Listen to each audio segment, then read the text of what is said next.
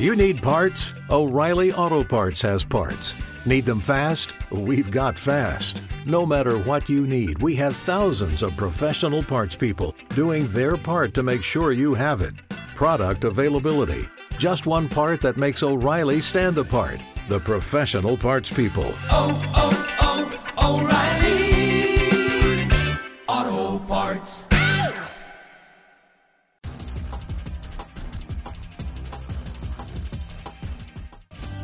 Y ahora pasamos al consejo de la palabra del Señor con Edgar Calderón. ¿Cuántos creen que el Señor está aquí? ¿Cuántos creen que antes de que usted viniera, Dios ya estaba aquí? Sea bendito el nombre del Señor. Vamos a Hechos 4:31 para la gloria del Señor. Hechos capítulo 4 y su verso número 31. ¿Estamos? Muy bien. Y cuando hubieron orado, el lugar en que estaban congregados tembló y todos fueron llenos del Espíritu Santo y hablaban con denuedo la palabra del Señor. Te adoramos, Señor, y te bendecimos. Te damos la honra, la gloria, el poder, el imperio, la majestad y el señorío. Y te rogamos, Padre, que nos concedas en tu infinita misericordia poder predicar, entender y practicar tu palabra. En el nombre de Jesús. Amén. Dele un fuerte aplauso al Rey. Bueno, en efecto, estamos dentro de una campaña de oración. Y quiero felicitarles porque en la mayor parte de congregaciones cuando se habla de oración, la gente no escucha bien, escuchan vacación. Pero en palabra ungida cuando decimos oración es oración y la gente viene y le gusta orar. Por eso yo estoy enamorado de ustedes.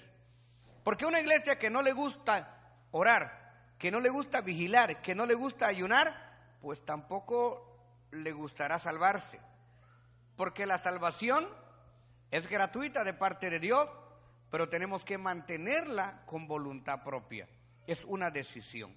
Es lo mismo que ser feliz. Feliz no es una circunstancia, es una decisión con Jesucristo en el corazón. Pero ¿por qué es importante orar? Bueno, vemos aquí un resultado precisamente de la oración.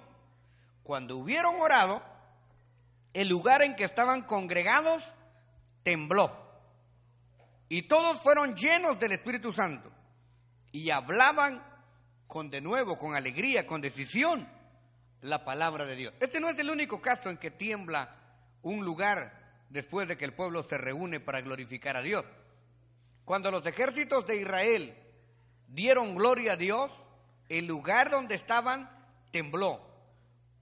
Cuando Salomón dedicó el templo y terminó de orar, la gloria de Jehová llenó la casa. La oración, hermanos, tiene un poder tremendo. La oración es el arte de hablar con Dios. Pero ¿por qué sería que aquí, la iglesia primitiva, los apóstoles, tienen tanto fervor en la oración? Como que a veces a nosotros nos hace falta el fervor a la oración. No quiero hacer una paradojía, pero a veces las comparaciones son buenas. ¿Se acuerda usted cuando usted no conocía a Cristo y se preparaba para la feria de su pueblo? Usted todo el año esperaba que llegara ese día, ¿cierto? Con una emoción. Las personas que celebran la Semana Santa, sin crítica alguna, preparan alfombras de millas. Y ellos están esperando que venga la procesión, algunos hasta se desmayan, se les activa la diabetes al ver que ya viene el Señor sepultado. Y algunos otros sufren crisis nerviosa cuando ya terminaron de hacer la alfombra y le viene un porrazo de agua. Y hasta ahí corrió la serrín y todo eso, ¿no? Pero ellos lo hacen con fervor. Ellos lo hacen con esmero. Están equivocados, claro, pero están sinceramente equivocados. Nosotros cuando nos acercamos a Dios, la palabra del Señor dice que el que a Él se acerca crea que le hay y que es galardonador de los que le buscan. A veces teniendo nosotros verdaderamente a Dios, nos hace falta sentirlo, clamarle y gemirle como a Dios. No sé si nos pasa lo que le pasa a la dejada que quisiera tener marido, que quisiera tener esposo, o a la soltera que dice, Padre, dame por favor un buen hombre para casarme con él. Y la casada que ya lo tiene dice, Señor, por favor, permite que se vaya de vacaciones tres meses este hombre. ¿Por qué? O sea, ¿por qué no podemos disfrutar? ¿Por qué no podemos entender nuestra condición que tenemos un esposo y una iglesia, una iglesia y un esposo? Y que tenemos que mantener ese romance, que necesitamos mantener esa hegemonía. Pero ¿por qué ellos estaban en este sentir? Bueno, se los voy a platicar. Mire, vamos a regresar un poquitito al 4. 4.1 y nos vamos a percatar de lo que está aconteciendo. Dice el 4.1, hablando ellos al pueblo, vinieron sobre ellos los sacerdotes con el jefe de la guardia del templo y los saduceos. Acuérdense que las sectas grandes en ese tiempo eran los saduceos, los fariseos, los celotes y los herodianos. Pero los más aférrimos, los más metidos en este contexto, de exterminar al pueblo del Señor eran los fariseos y los saduceos, resentidos de que enseñasen al pueblo y anunciasen en Jesús la resurrección de entre los muertos. Eso le golpeaba más a los saduceos que no creían en la resurrección. Les echaron mano, se los agarraron y los pusieron en la cárcel hasta el día siguiente, porque ya era tarde. Pero muchos de los que habían oído la palabra creyeron y el número de los varones era como cinco mil. ¿Cuántos habían creído? O sea que la cosa estaba buena, ¿no es cierto? Había persecución, pero había bendición. Hermano, si usted se congrega en un lugar donde no hay persecución, difícilmente va a haber bendición. Porque la persecución antecede a la bendición. Mayor lucha, mayor oración. Mayor oración, mayor victoria. Veamos la vida de los apóstoles. ¿Fueron perseguidos? Sí. ¿Fueron azotados? Sí. ¿Fueron bendecidos? Ni para qué les pregunto. Esa era la bendición. Entonces, hermanos apreciados, más vale ser criticado que criticón. Más vale ser perseguidor que verdugo. Más vale ser bendecido que desechado. Y aquí encontramos, eran como cinco mil. Óigame, ¿cómo no iban a tener ganas de echarle para adelante, hermano amado?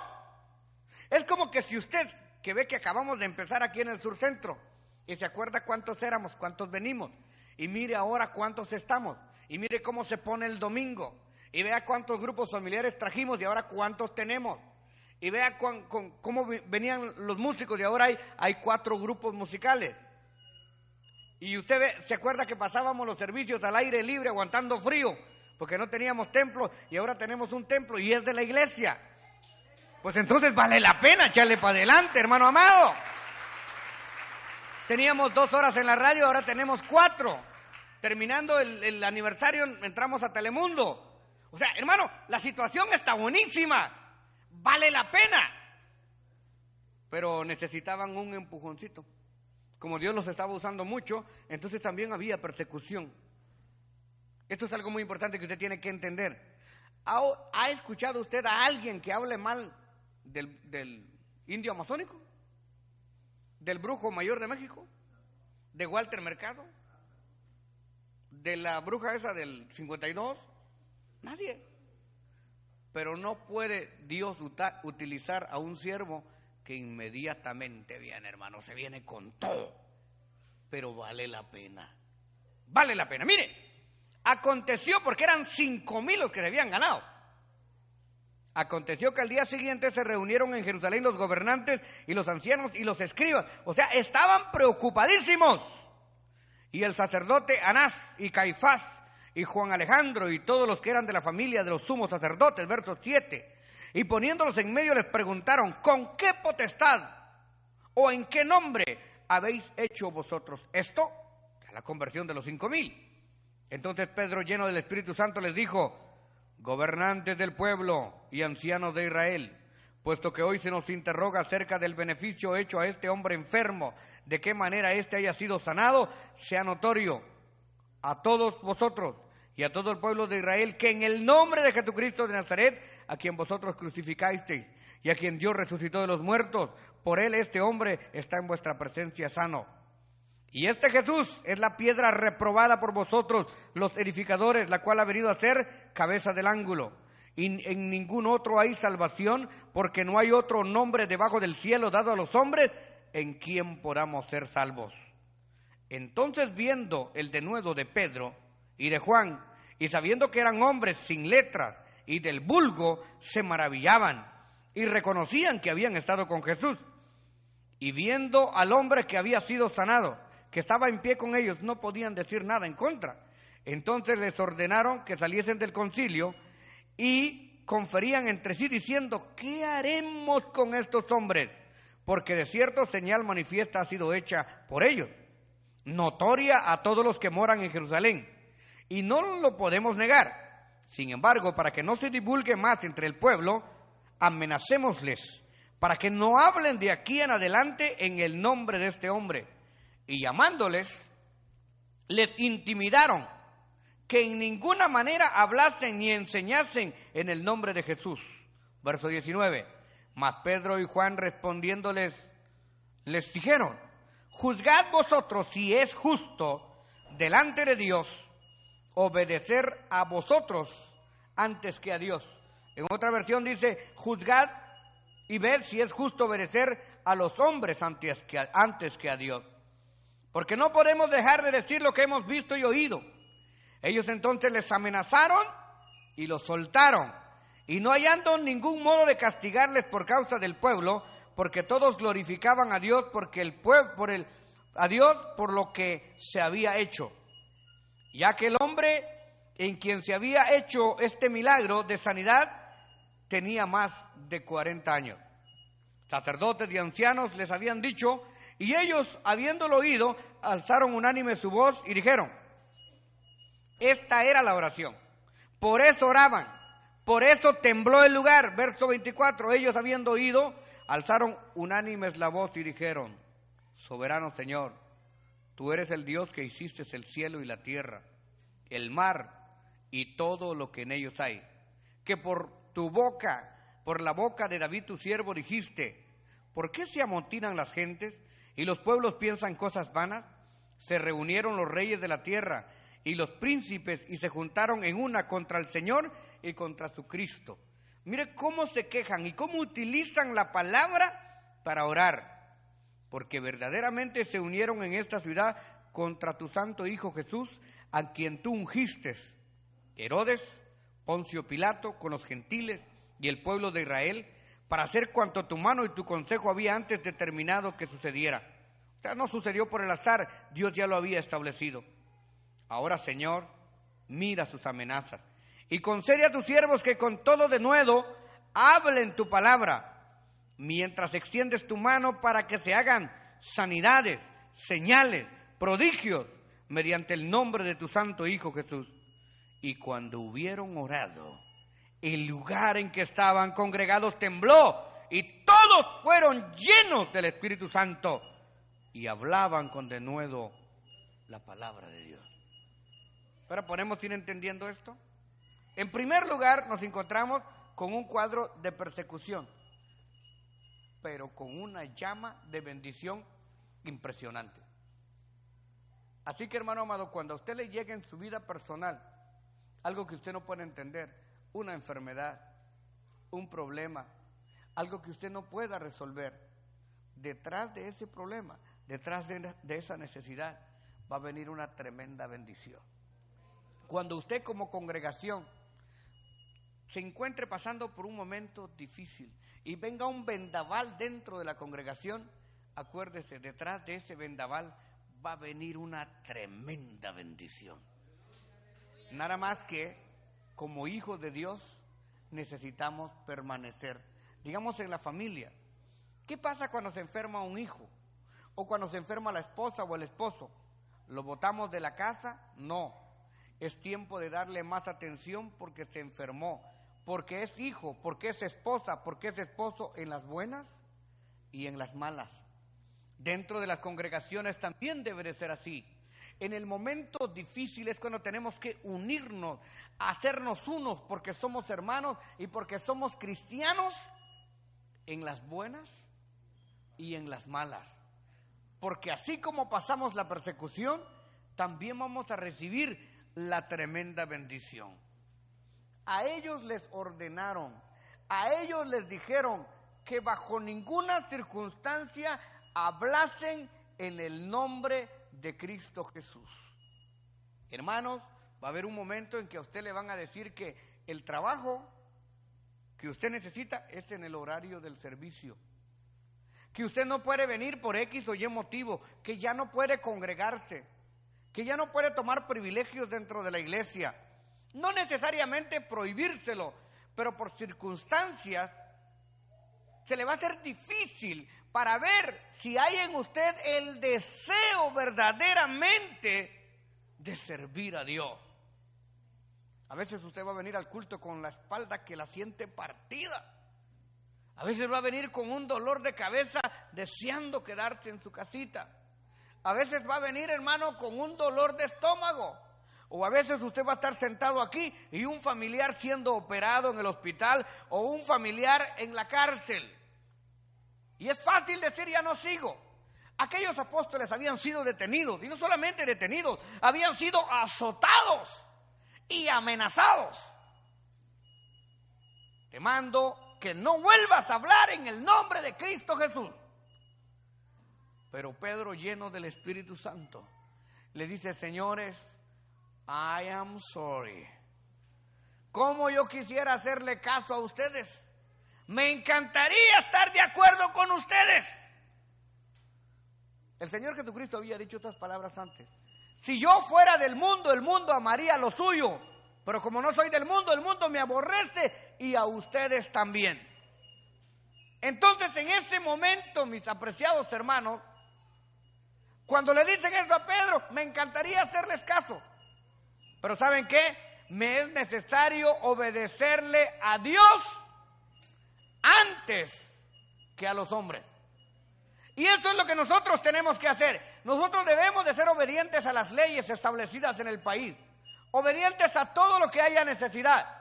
Pero en cuanto se nos prohíba la práctica de nuestra fe, en cuanto esté en juego nuestra relación con Dios, necesitamos entrar en oración y en ayuno con todo nuestro corazón y vamos a ver la gloria de Dios cayendo sobre nuestras vidas.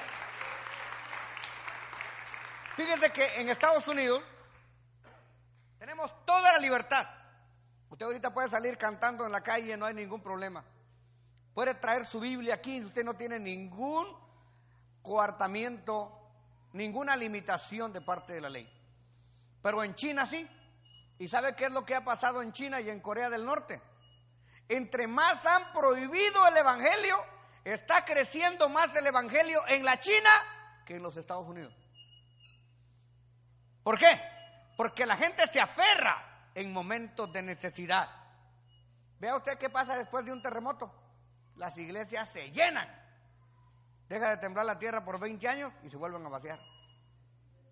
O sea, así somos. Aquellos se aferraron a la fe y dijeron, no, vamos a obedecerle a Dios. Y lo dejaron ir de todas maneras. Pero ¿qué, ¿qué, fueron a hacer? ¿Se fueron a su casa a ver el partido? se reunieron. Oh Dios Todopoderoso, escucha sus amenazas.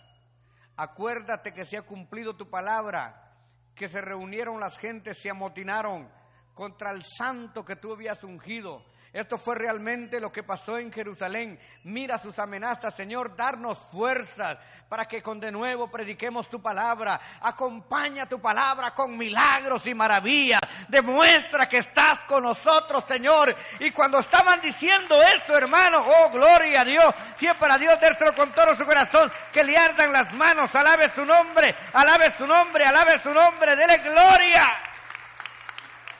No hay nada más lindo que meterse bajo la llenura de Dios, bajo la voluntad de Dios. ¿Cuáles son nuestras oraciones ahora? Hermano, si usted tenga el problema que usted tenga, déjelo para el final. Primero diga, Padre amantísimo, Dios del cielo y de la tierra, yo te ruego que convierta las almas que me use Dios Todopoderoso para pregonar tu palabra. Levántame con poder, hazme un líder de bendición, Señor. Ayúdame a repartir tratados, a orar por mi familia, ayunar por mi familia, a traer gente a la congregación. Señor, usa mi boca, usa mi vida, usa mi voz. Y después de que haya terminado de clamar por la iglesia, ya usted sabe todos los detalles, todas las necesidades. Después de presentarlo delante de Dios, Padre, ¿te acuerdas que el doctor dijo que tenía una úlcera, Señor? ¿Te acuerdas que el doctor dijo que tenía anemia? ¿Te acuerdas que el doctor dijo que mi hijo no, no iba a poder hablar? ¿A cuántos de ustedes le, dijo el doctor que su hijo no traía manos, que no traía piernas? Y cuando nació el, el niño, nació completo. Ya de último, Padre Celestial, Dios Todopoderoso, acuérdate que no tengo trabajo, Señor. Hoy quería comer algo y no había nada en la refri. Tú lo sabes, Señor. ¿Y sabe qué? Esa oración va a hacer temblar la mano de Dios. Dice que cuando terminaron de orar, oh gloria a Dios, oh gloria a Dios, el lugar donde estaban temblados, donde estaban reunidos tembló. ¿Sabe que ahora no tiembla porque nosotros venimos primero? Padre amantísimo, Señor, yo necesito un carro nuevo, Señor. Y también la casa de enfrente, ya que me dices esta, también quiero la otra, Señora. Y hasta entre los líderes, Señor, dame más bendición a mí que al otro misionero, Padre. Y hasta los pastores, dame a mí la iglesia más grande, Señor, para avergonzar a aquel otro. ¿Usted cree que Dios nos va a oír así?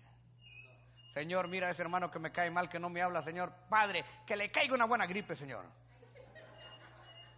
No, hermanito.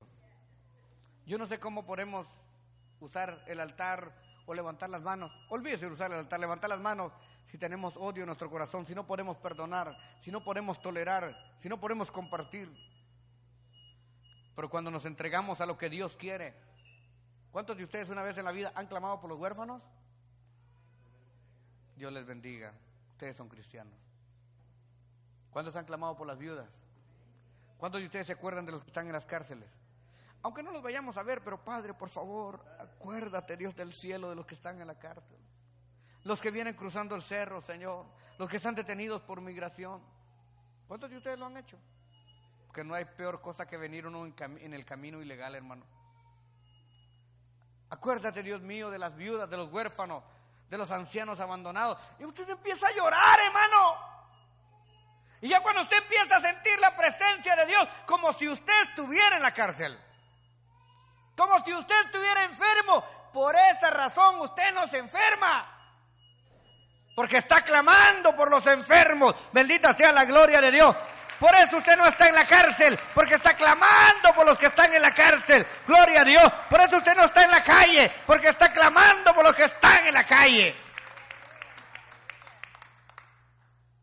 Eso hace mover la mano de Dios. Quise traer esta pequeña enseñanza con relación a la oración, precisamente porque estamos en la campaña de oración y necesitamos motivarnos a tener experiencias especiales con Dios. Cuando nos sujetamos a la palabra y oramos como la palabra nos enseña, me llama la atención cómo los apóstoles citan los salmos para entrar en la oración. Qué bonito es conocer la palabra y decir, Padre, tu palabra dice en Lucas 1.37 que no hay nada imposible para ti.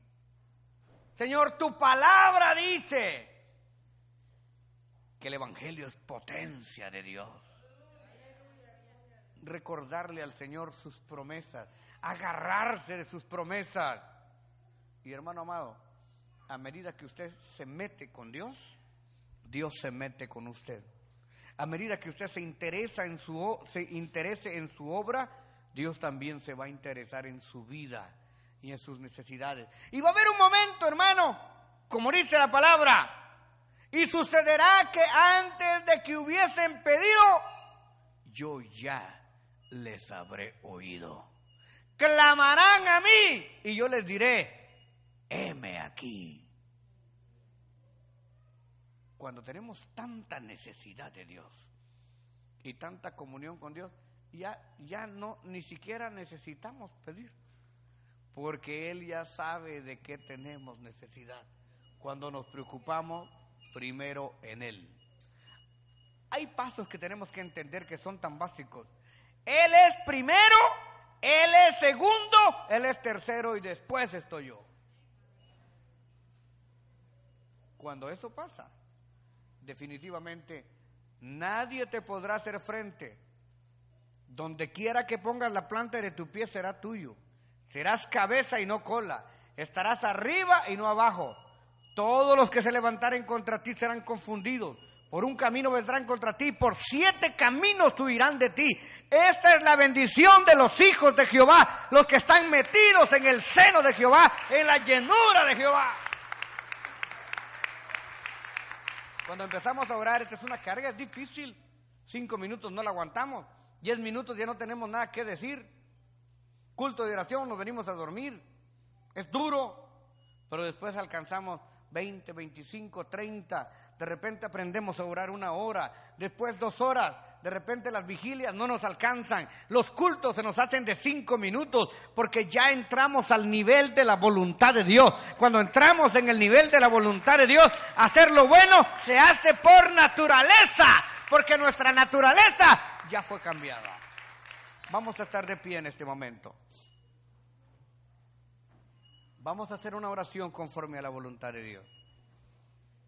Y después vamos a poner nuestros problemas delante del Señor. Por favor, diga conmigo, Padre Celestial, en esta campaña de oración, te pedimos por los perdidos, por los incontables que no te conocen, que no saben la diferencia entre su mano izquierda y su mano derecha. Te pedimos por todas las personas que van a celebrar una vez más una semana santa, cuando tú quieres que tengamos una vida santa. Ayúdalos, perdónalos, bendícelos, conviértelos. Por los que practican el satanismo, la brujería, el espiritismo, por los que no te conocen, por los que están perdidos en sectas erráticas y van camino al infierno. Ten piedad de ellos, Señor. Como un solo hombre, te pedimos por ellos y por nuestras familias que no te conocen. Te pedimos por los que están en la cárcel. Te rogamos por los huérfanos, las viudas, los pobres, los desamparados, los esclavizados de las drogas, del crimen, de los vicios. Oh Señor, alcanza la tierra. Salva las almas, Señor. Te pedimos por esta congregación. Alcanza las almas. Trae las almas del norte, del sur, del oriente, del poniente. Llena esta casa de tu gloria, de almas, de milagros, de maravillas. Sustenta a mis hermanos que están en ayuno y en oración. Úsalos con poder y autoridad. Y también te rogamos. Y también te suplicamos por las necesidades individuales de cada hermano que esta noche está aquí. Tú sabes nuestra necesidad. Tú conoces nuestro problema. Por favor, Señor, ayúdanos, tócanos, sánanos, regenéranos perdónanos, santifícanos y ayúdanos. En tu nombre confesamos libertad, sanidad, provisión y bendición. Hoy, mañana y siempre, por los siglos de los siglos, sea bendito tu nombre. Gracias por su sintonía y esté pendiente porque en cualquier momento podría estar con usted Edgar Calderón en Palabra Unida. Tenemos servicios todos los días a las 7 de la noche. Los viernes, vigilia y clamor bajo la unción de Dios. Los sábados y domingos, tremendas campañas evangelísticas. Y los lunes, gloriosos conciertos de alabanza con los más reconocidos intérpretes de la música cristiana. Llámenos ahora mismo 213-840-7500. 213-840-7500. 500. Estamos esperando por usted. 213-840-7500. 213-840-7500. Palabra ungida. Tu vida cambiará.